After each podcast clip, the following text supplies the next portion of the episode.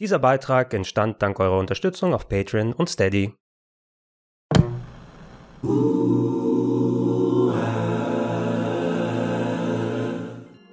Schönen guten Tag und herzlich willkommen, werte Zuschauer auf rpgheaven.de zum großen Weihnachtsgaming-Special 2021. Ja, da muss ich ein klein bisschen durchatmen, denn regelmäßig bestücke ich diesen YouTube-Kanal seit 2012 und ich habe auch jedes Jahr ein Weihnachts-Gaming-Special gemacht. Das bedeutet, also wir bewegen uns mit Riesenschritten auf das zehnjährige Jubiläum alleine der Videoproduktion hinzu. Und auch dieses Jahr will ich diese Tradition natürlich aufleben lassen, nicht damit brechen und habe sieben Spiele euch aus meinem Regal rausgesucht, die es total wert wären, an Weihnachten gezockt zu werden, die auch noch standesgemäß natürlich einzeln verpackt, um sie gleich für euch mit einer kleinen Mini-Überraschung zu entkleiden. Ich hoffe, das ist nicht kaputt gegangen, aber es klang noch recht robust. Ja, und äh, wie immer habe ich mir Gedanken gemacht, hey, möglichst viele verschiedene Genres abzudecken und unterschiedliche Systeme, sodass hoffentlich jeder da draußen was für sich findet. Aber lasst uns nicht allzu lange warten. Hier ist Spiel Nummer 1. Dann nehmen wir doch mal Päckchen Nummer 1 in die Hand. Wie ihr erkennen könnt, ist das ungefähr DVD-Größe. Es versteckt sich ein Spiel für die Nintendo Wii dahinter. Und zwar Koro Rimpa.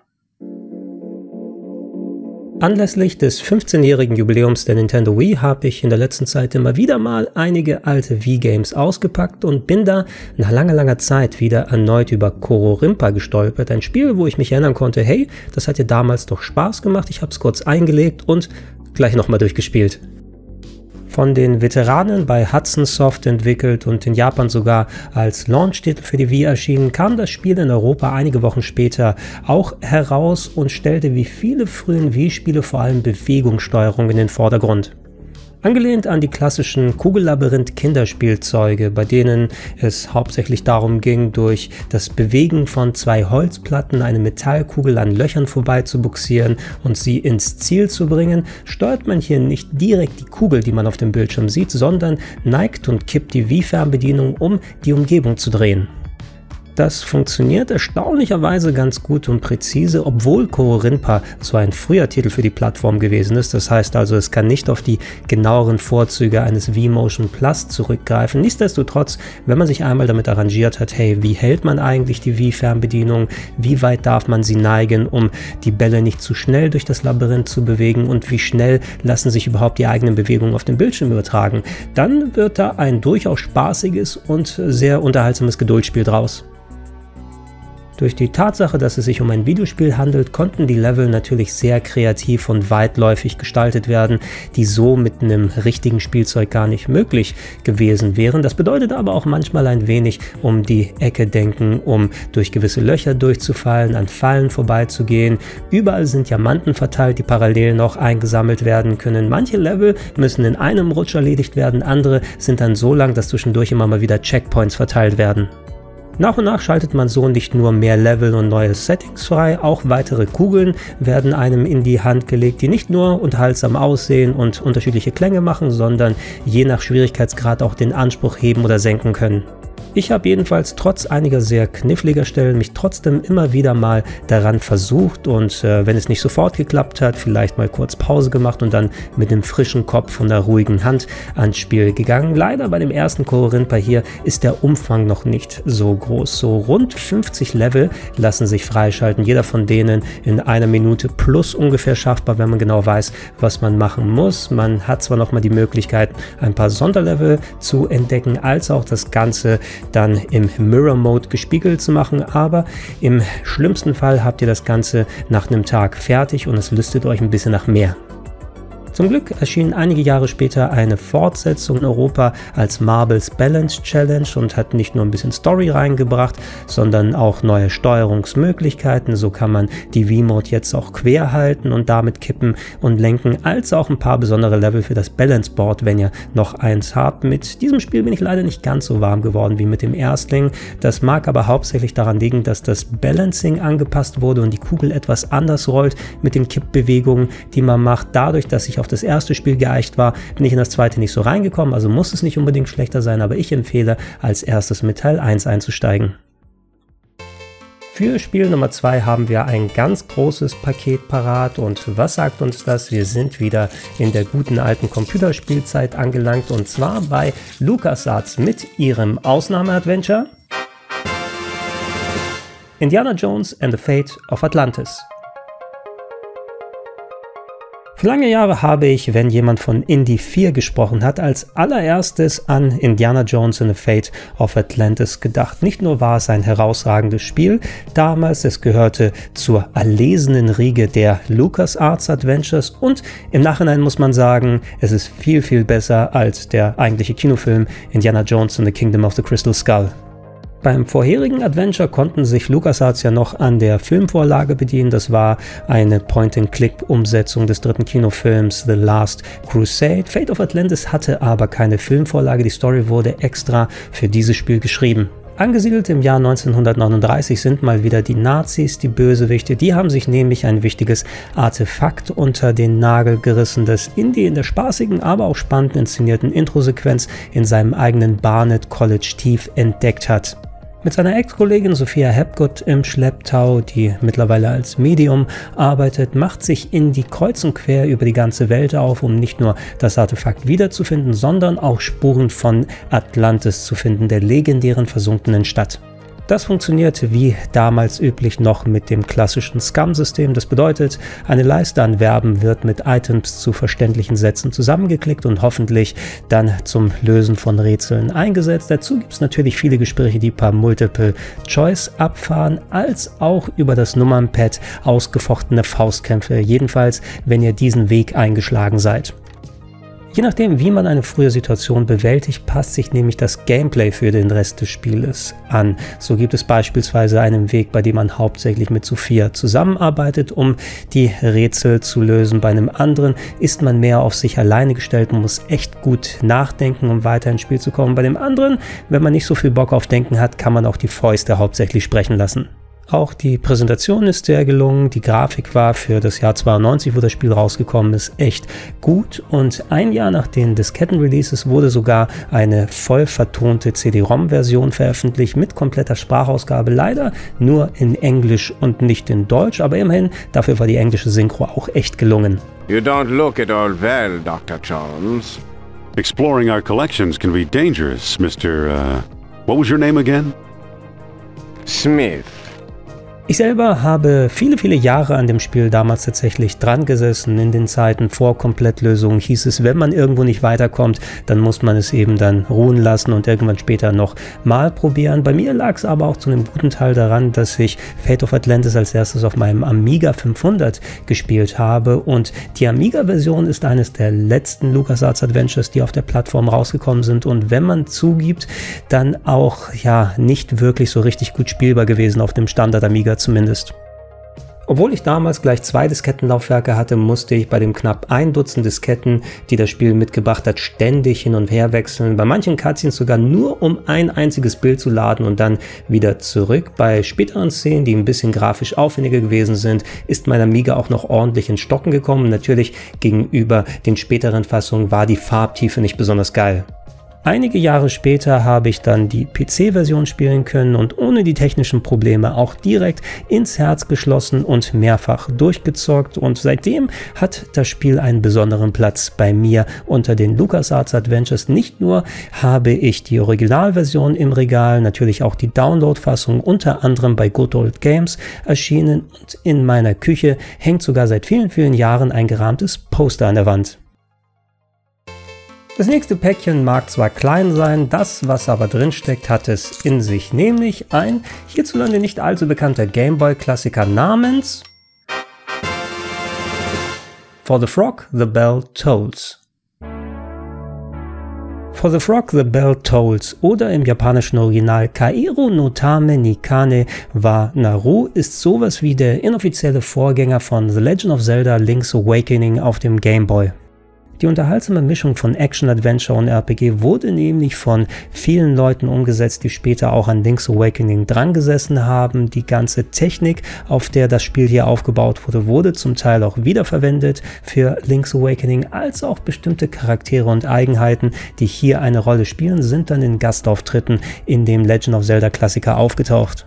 Ihr spielt den Prinzen von Sable, der mit Prinz Richard eine freundschaftliche Rivalität pflegt, ihn aber leider nie im Kampf schlagen konnte. Jetzt überschlagen sich zu Beginn des Spieles aber die Ereignisse, denn Prinzessin Tiramisu wird entführt und natürlich macht sich Prinz Richard auf den Weg, um sie zu retten. Aber auch wenn wir der Dauerloser sind, können wir das natürlich nicht so stehen lassen und gehen sofort hinterher und versuchen selbst die Sache zu regeln. Aus der Vogelperspektive bereisen wir nun das weitläufige Millefeuille-Königreich und kommen zu einem guten Teil mit unseren tiefen Taschen weiter, aber wie wir schnell merken, nicht alle Probleme lassen sich mit Geld lösen und deshalb müssen wir die Fäuste auspacken. Dabei laufen die Kämpfe hier komplett automatisch ab. Wenn ihr in einen Gegner reinlauft, gehen sie los und äh, je nachdem, wie gut eure Statuswerte sind, wird dann über Sieg oder Niederlage nach ein paar Sekunden entschieden. Es wirkt auf den ersten Blick ein bisschen komisch, ist aber tatsächlich ein gutes Mittel, um A, die Spielgeschwindigkeit einigermaßen hochzuhalten und hier kommt die Kunst des Spieles sozusagen dadurch, die korrekte Reihenfolge an Kämpfen zu wählen. Wo kann ich denn beispielsweise ein paar Items finden, die meine Statuswerte aufleveln? Sollte ich eher in dieses Gebiet erstmal gehen, weil da weiß ich, dass ich mit meiner Energie zu Rande komme? Kann ich zwischendurch nochmal irgendwo mir was zum Nachtanken holen? Und äh, das hat zumindest bei mir dafür gesorgt, dass ich äh, recht flott im Spiel unterwegs gewesen bin und auch nicht das Gefühl habe, dass es zu wenig Anspruch hat. Abgesehen von den Top-Down-Sequenzen gibt es aber auch Side-Scrolling-Abschnitte, die in etwa auch so bei Link's Awakening übernommen wurden, wo ihr nicht nur dann Jump'n'Run-Challenges meistern müsst, sondern auch ein bisschen mehr nachdenken. Im Laufe des Spieles bekommt ihr nämlich auch mehrere Verwandlungsmöglichkeiten. So könnt ihr euch passend zum Namen des Spieles in einen Frosch verwandeln oder später auch in eine Schlange. Und um bestimmte Bereiche zu erreichen, muss man immer wieder hin und her wechseln zwischen den verschiedenen Formen. Verpackt wurde das Ganze in eine recht unterhaltsame und humorvolle Storyline. Alle Nase lang gibt es immer wieder ein paar Gags und man kann quasi schon von einem Parodie-Game sprechen, das nicht nur das Genre der Action-Adventures und der RPGs auf die Schippe nimmt, sondern Nintendo machen sich zum Teil auch über sich selbst lustig. Ich hatte das Game jedenfalls für Jahre lang im Blickfeld und habe, nachdem meine Fanübersetzung rausgekommen ist, mir das japanische Modul bestellt. Zum Glück war das sehr billig. Ich habe, glaube ich, so knapp 5 Euro ausgegeben. Ist wohl ein Spiel, was sehr, sehr häufig damals in den Spielesammlungen gewesen ist. Und ich muss sagen, hey, die Übersetzung ist einerseits nicht nur sehr, sehr gelungen, sondern zeigt auch, dass uns ein richtig kleiner Klassiker damals entgangen ist. Wenn dieses Spiel nämlich im Westen offiziell rausgekommen wäre, dann würde es mindestens auf einer Stufe mit den ganz großen Gameboy Games stehen. Springen wir für das nächste Päckchen ein wenig in die jüngere Vergangenheit und zwar in die Ära der PlayStation 4 und der Xbox One mit einem modernen Survival-Horror-Klassiker und zwar Alien Isolation. So lange ist es ja noch gar nicht her, dass Alien Isolation herausgekommen ist. Allerdings äh, sollte man immer wieder mal betonen, dass gerade für Fans des Space Horror Genres, so wie ich es einer bin, es eine der besten Umsetzungen ist. Nicht nur im Sinne, dass man die Filmvorlage stimmungstechnisch sehr, sehr gut eingefangen hat, sondern auch vom Grusel und vor allem Actionfaktor.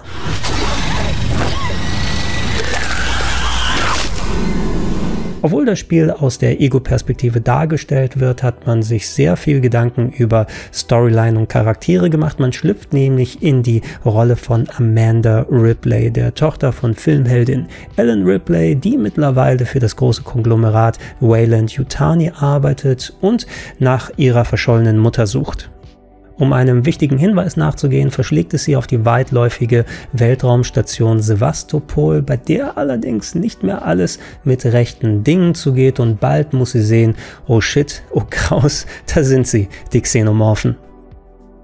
Gameplay-technisch müsst ihr nun in einer Mischung aus Stealth-Action und Survival-Horror euch kreuz und quer auf der Station an Aliens und weiteren Gegnern vorbeischleichen, dabei möglichst darauf achten, keinen Lärm zu machen. Es gibt Story zu erleben, es gibt Rätsel zu lösen und grundsätzlich super viel Stimmung aufzusaugen.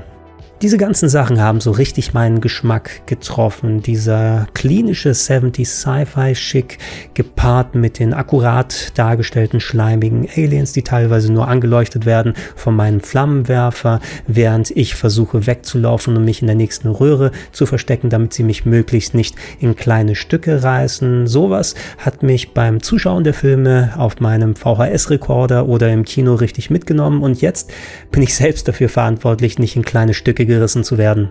Dabei spielt auch die künstliche Intelligenz der Aliens eine große Rolle. Es ist nicht so, dass sie gewisse Bereiche immer gleich patrouillieren, sondern sie passen sich dynamisch der Situation an. Wo befindet ihr euch gerade? Welchen Lärm habt ihr gemacht? Manchmal sind sie auch sehr, sehr schnell, um von einer Ecke des Raumes in der anderen aufzutauchen und ihr müsst dann selber entscheiden, hey, versuche ich jetzt noch langsamer vorzugehen, verstecke ich mich mehr oder entscheide ich mich dafür, nach Möglichkeit jetzt durchzulaufen und darauf zu hoffen, dass ich nicht erwischt werde und dann rechtzeitig beim nächsten Savepunkt anzukommen.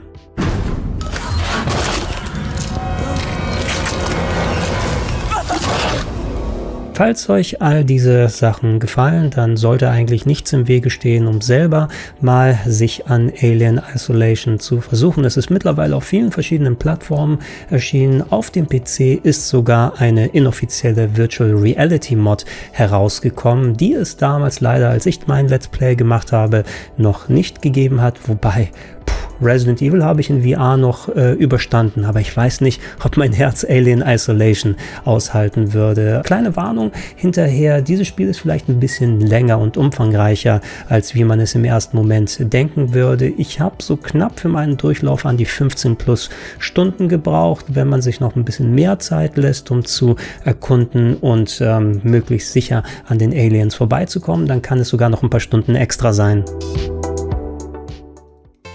Für den nächsten Titel haben wir ein etwas schmaleres Päckchen parat. Das heißt aber nicht, wie vielleicht einige denken, dass wir es jetzt mit einem Nintendo Switch Spiel zu tun haben, sondern wir sind auf der PlayStation Portable mit Jeanne d'Arc. Die Spielebibliothek der PlayStation Portable ist ja sehr, sehr bunt gemischt und vollgestopft mit kleinen Geheimtipps, die nicht jeder so richtig auf dem Schirm hat. Und da musste ich auch überlegen, welches Game möchte ich euch eigentlich für dieses Weihnachtsspecial zeigen. Dann habe ich es aber entdeckt in meinem Regal und gesagt, hey, das müssten viel, viel mehr Leute gezockt haben, nämlich Jeanne d'Arc von Level 5. Das ist das Studio hinter solchen Klassikern wie Dark Chronicle, Dragon Quest VIII und natürlich auch der Professor Layton Serie. Für Jeanne d'Arc haben sie die historische Figur der Johanna von Orleans als Vorbild genommen, da noch ein bisschen Anime-Fantasy drüber getan und daraus ein waschechtes Strategie-RPG nach Final Fantasy Tactics Art gestrickt. Im Spiel hier ist Jeanne ein französisches Bauernmädchen, das nach einem Angriff auf ihr Dorf in den Krieg zwischen Frankreich und England mit reingezogen wird. Sie findet nämlich ein Amulett, durch das eine körperlose Stimme mit ihr spricht und das ihr Superkräfte verleiht, was auch bitter nötig ist, denn die Engländer stehen mit Dämonen im Bunde.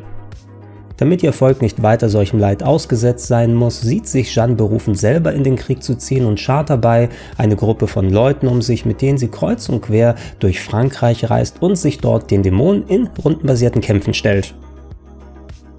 Wer mit Strategie-RPGs vertraut ist, der wird das Gameplay recht schnell sich hier drauf schaffen können. Die Kämpfe finden in aufwendig gestalteten 3D-Arealen statt, die sich frei drehen lassen und, wenn man genau hinschaut, dann in verschiedene Quadrate unterteilt sind, die es je nach Charakter möglich machen, unterschiedliche Felder zu ziehen oder verschieden weit anzugreifen, Items zu benutzen oder Zauber zu wirken.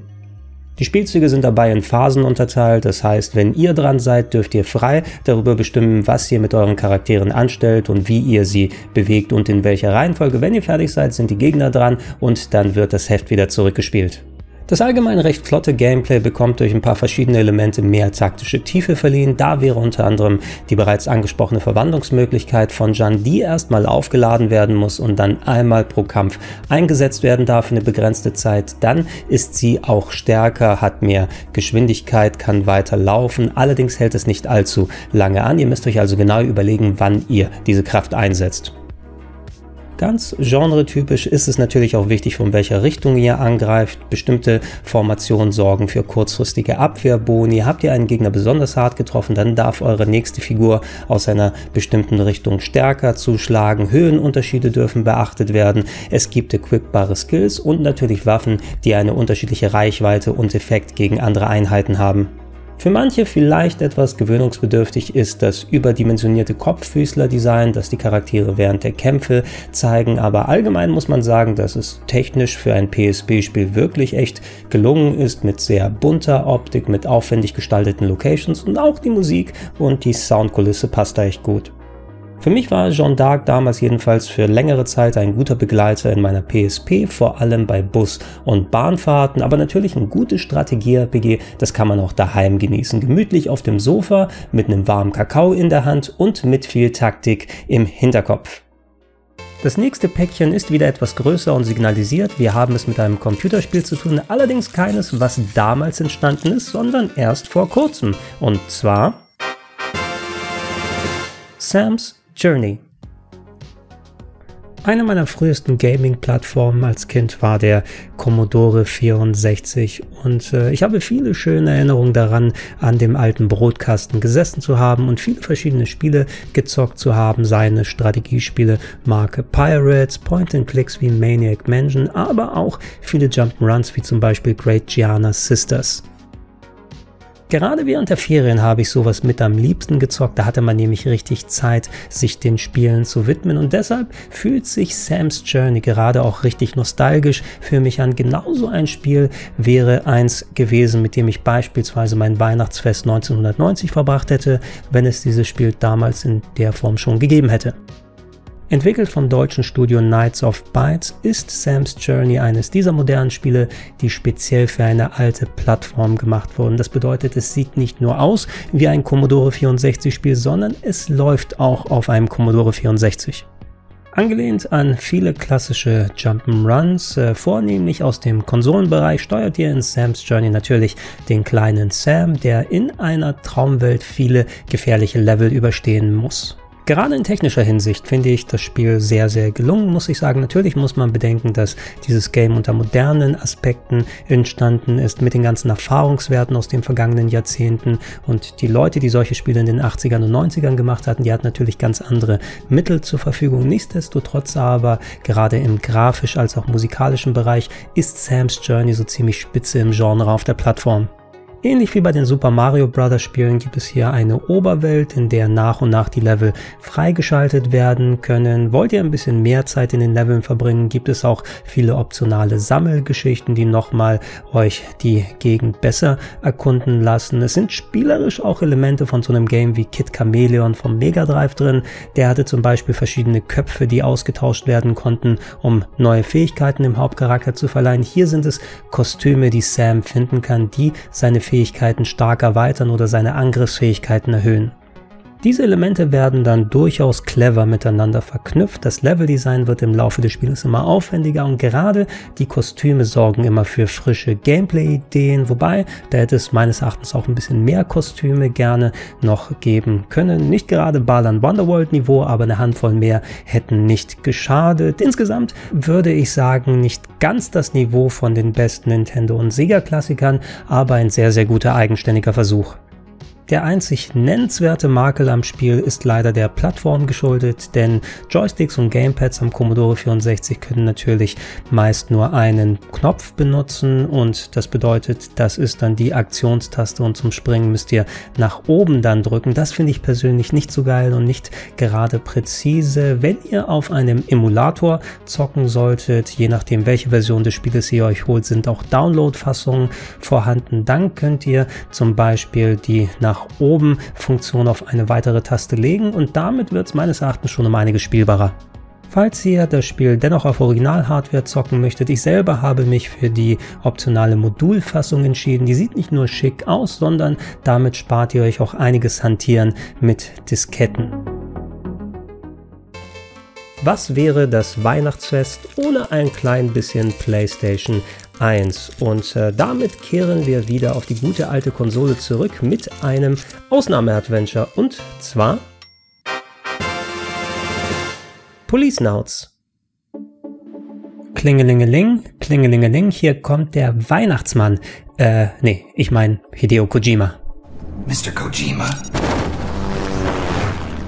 Im letzten Jahr habe ich für euch als kleines Weihnachtsschmankerl das gute alte Snatcher ausgepackt, eines der besten Grafik-Adventures von Konsolen der 90er Jahre. Und natürlich wollen wir uns dieses Jahr auch dem Begleitstück widmen, nämlich wenn Snatcher noch von solchen Sci-Fi-Filmen wie Blade Runner und Terminator inspiriert gewesen ist, dann ist Police Nauts quasi Lethal Weapon im Weltraum.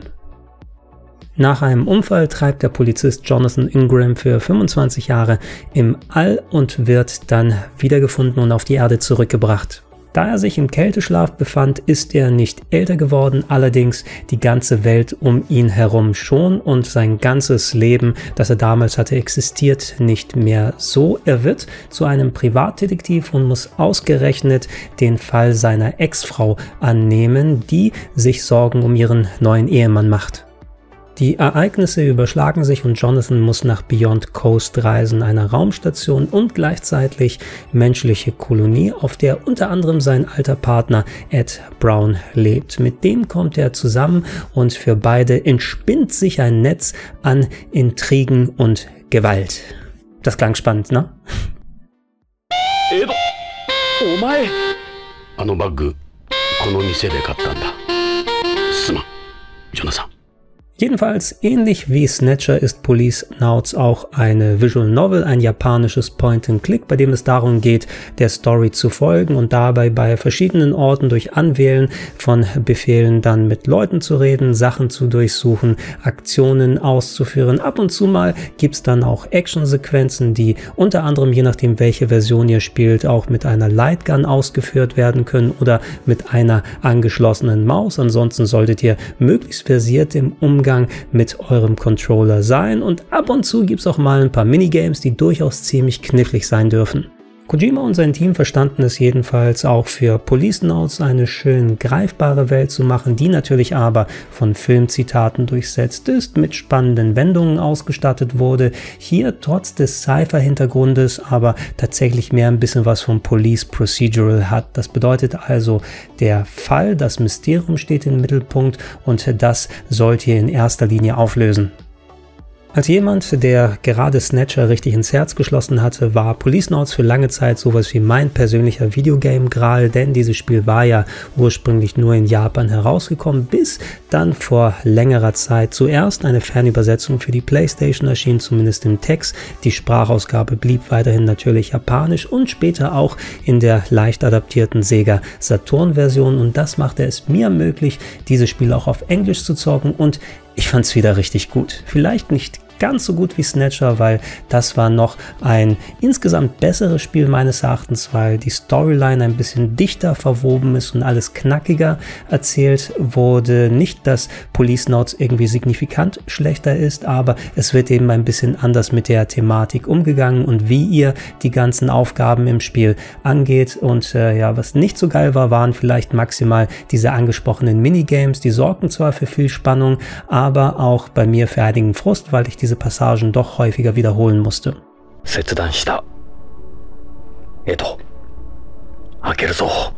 Dennoch, gerade Police Notes ist ein Spiel für die besinnlichen Feiertage, wo man sich, um das Mysterium zu lösen, einige Tage einmummelt und schön ordentlich mit dem Controller dann über Beyond Coast reist. Wenn ihr das nicht selber machen wollt, auch hier habe ich ein komplettes Let's Play vor einiger Zeit gemacht und ja, da könnt ihr alternativ mir zuschauen und euch entscheiden, ob ihr es vielleicht dann irgendwann auch selber gerne angehen wollen würdet.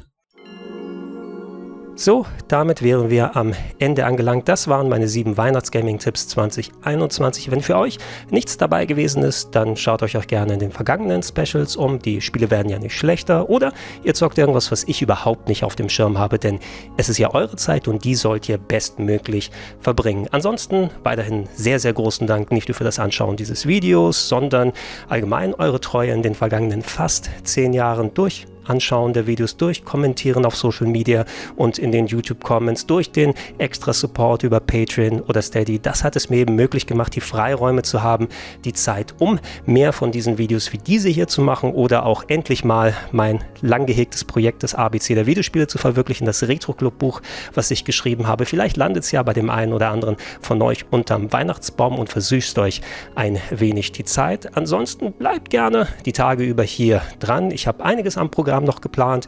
Die ähm, bekannten Top- und Flop-Listen des Jahres. Es wird eine Vorschau aufs Jahr 2022 geben. Bei Rocket Beans TV gibt es noch einiges an Content. Den Future Club äh, 1991 habe ich fertig gemacht. Ein paar sehr schöne Speedrandale-Folgen haben wir für euch geplant. Als auch ein ganz, ganz besonderes Nerdquiz, mit dem ihr Spaß haben werdet. Also sollte mehr als genug Content für euch da sein. Genießt die Zeit, habt eine besinnliche Gemeinschaft mit der Familie und den Freunden und ich bedanke mich fürs Zuschauen und sage Tschüss.